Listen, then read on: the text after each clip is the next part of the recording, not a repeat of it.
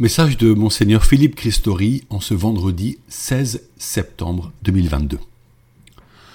Je ne vous appelle plus serviteur, je vous appelle mes amis.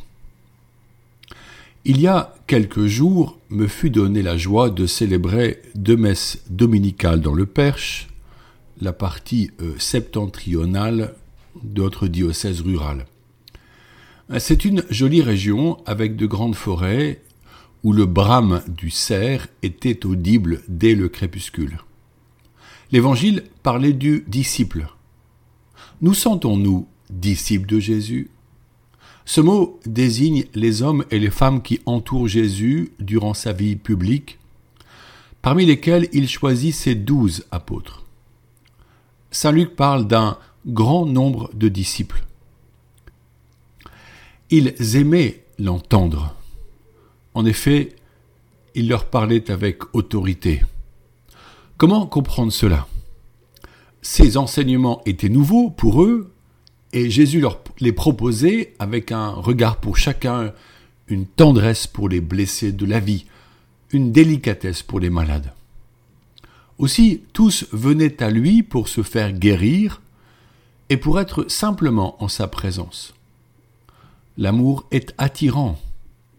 Jésus était un homme doux, bon et miséricordieux. Pourtant, lorsqu'il dévoile sa passion et sa mort prochaine, ils ne comprennent pas. Quand il leur demande de manger son corps, ils sont choqués. Beaucoup de disciples repartent alors vers leur village, loin de lui. Cette parole est rude. Qui peut l'entendre? Jean 6 au verset 60. Jusqu'où le disciple doit-il s'offrir à Jésus? Être disciple de Jésus était-il plus facile de son vivant que maintenant? Ce n'est pas sûr, puisque ce groupe se retrouvait à la marge des coutumes juives et romaines, cheminant hors des sentiers habituels, annonçant un royaume nouveau. Ils étaient considérés comme des marginaux par l'autorité policière et religieuse. Leur vie pouvait être menacée, à l'instar de celle de Jean le Baptiste qui fut décapité sur ordre d'Hérode. Dans ses propos, Jésus a donné des conditions pour être son disciple. Je le cite. Le préférait à son père, sa mère, sa femme, ses enfants, ses frères et sœurs, et même à sa propre vie. Et encore, porter sa croix pour marcher à sa suite. Et encore, renoncer à tout ce qui lui appartient. Voir Luc 14.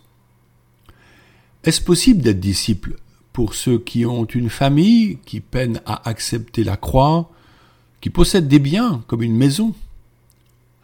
Notons que préférer Dieu découle du premier commandement qui demande d'aimer Dieu de tout son cœur, de toute son âme, de toute sa force et de tout son esprit. Il y a une primauté, donc une préférence pour Dieu.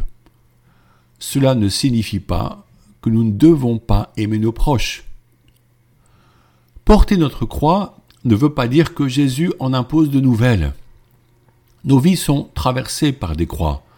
Maladies, décès, violences, tensions sociales, catastrophes naturelles, La foi ne nous fait pas échapper aux circonstances. Cependant, la foi en Dieu permet de vivre ces épreuves non pas seul, mais avec lui. Il accompagne nos pas, il nous guide et nous communique sa paix. Il est donc bien préférable de porter sa croix à la suite de Jésus que seul. Enfin, les biens que nous avons pour vivre et pour offrir aux enfants un cadre de vie éducatif sont une bonne chose.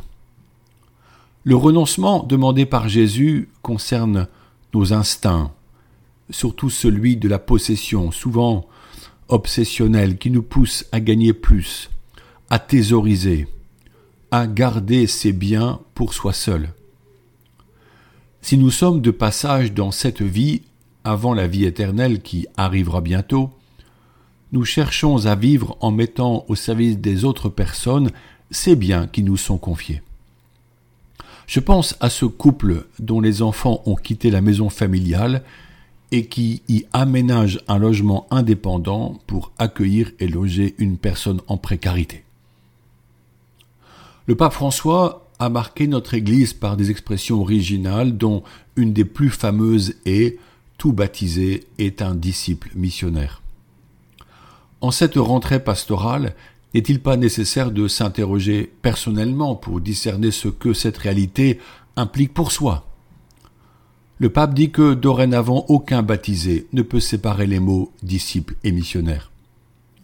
Cela exclut le choix entre l'un et l'autre.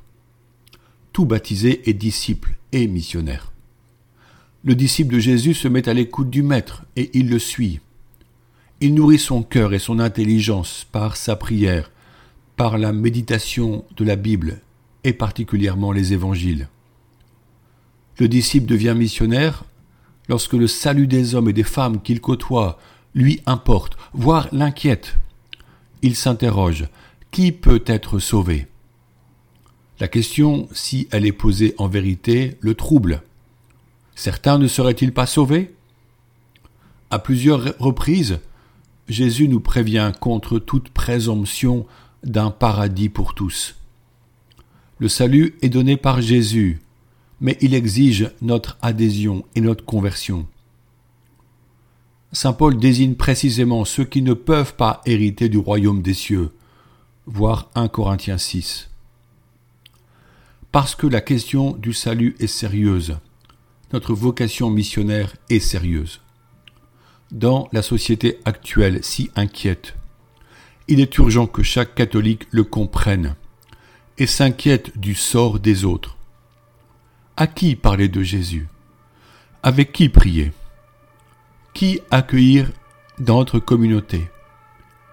Certes, nous comprenons qu'être disciple n'est pas aisé. Pourtant, c'est un bel appel.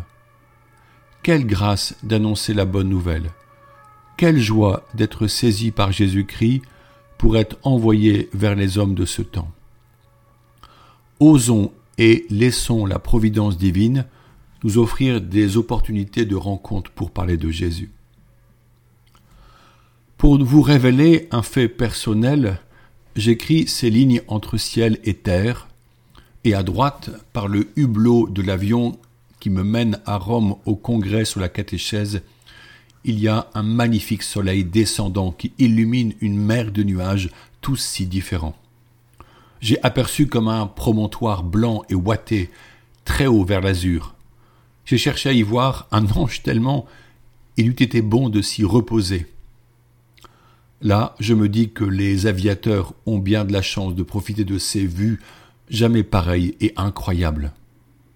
Je me dis aussi que si les hommes pouvaient goûter cette joie et cette beauté, comprendre que tout est don de Dieu, alors peut-être cesserait-il de faire la guerre. La beauté élève l'âme.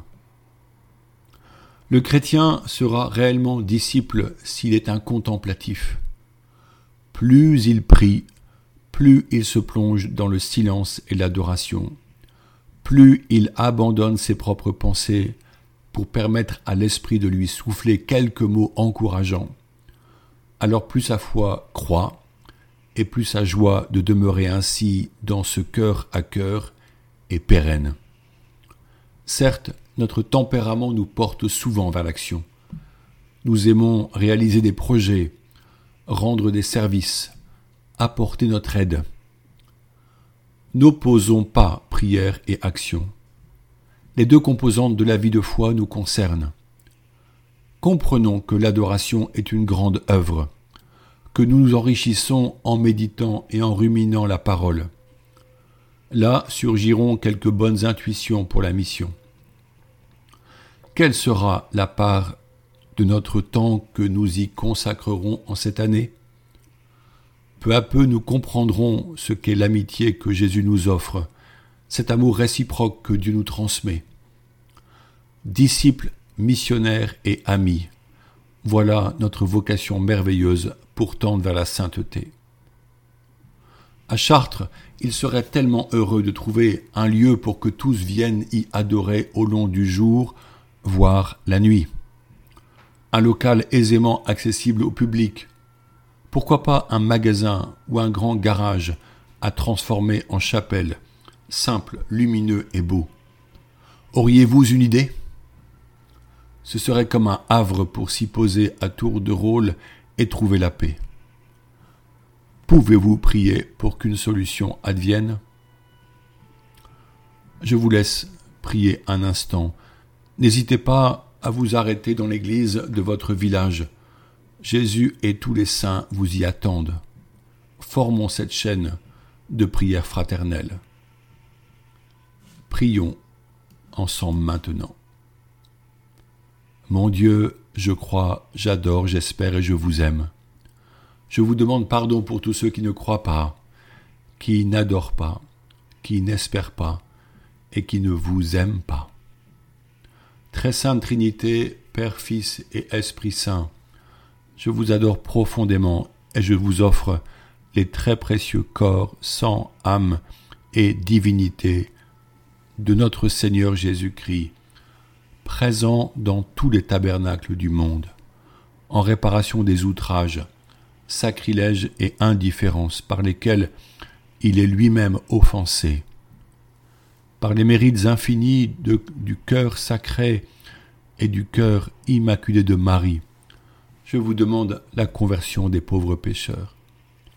Ô mon Jésus, pardonnez-nous nos péchés, préservez-nous du feu de l'enfer et conduisez au ciel toutes les âmes, surtout celles qui ont le plus besoin de votre sainte miséricorde. Amen. Bonne journée.